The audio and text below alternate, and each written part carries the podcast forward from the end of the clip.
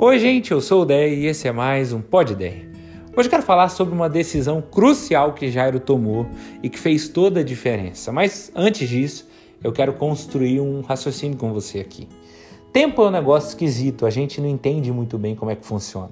Tem dia que passa voando e tem dia que demora uma eternidade. Tem épocas da nossa vida que a gente piscou, foi. E tem épocas da nossa vida que parece que nos prenderam lá por muito tempo. Lembro de um poema que eu recebi, se eu não me engano, do meu pai no Insta uma vez, que você já deve ter ouvido, do Nelson Freitas, que diz algumas coisas assim: Quer saber o valor de um ano? Pergunta para um aluno que repetiu de ano. Quer saber o valor de um mês?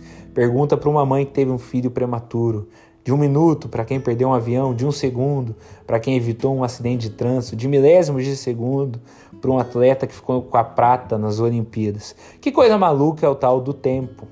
A palavra grega na Bíblia, na etimologia, é cronos, o tempo cronológico. Mas e o chamado tempo de Deus? É mais difícil ainda de entender. É uma outra palavra bíblica para isso, é kairos. Segunda Pedro 3, um dia para o Senhor é como mil anos, e mil anos é como um dia.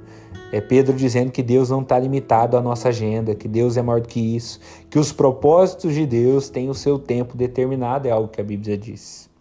Por que eu estou dizendo tudo isso para você? Porque teve uma coisa que me pegou essa semana refletindo sobre a história de Jairo. Porque Jairo era um dirigente de sinagoga que veio desesperado até Jesus para implorar que ele fosse correndo curar a filha dele que estava à beira da morte.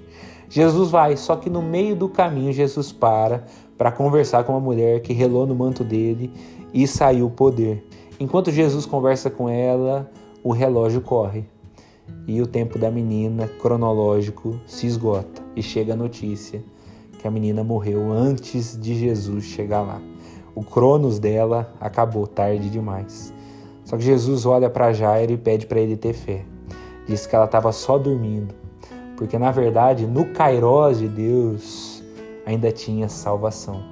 Eu quero te mostrar que são coisas diferentes. Mas o que me pegou mesmo nessa história foi pensar que com a filha à beira da morte, o tal do Jairo teve que escolher entre passar os últimos minutos da vida dela ao lado dela ou correr o risco de perder isso para tentar um milagre sem nem saber se Jesus ia topar com ele.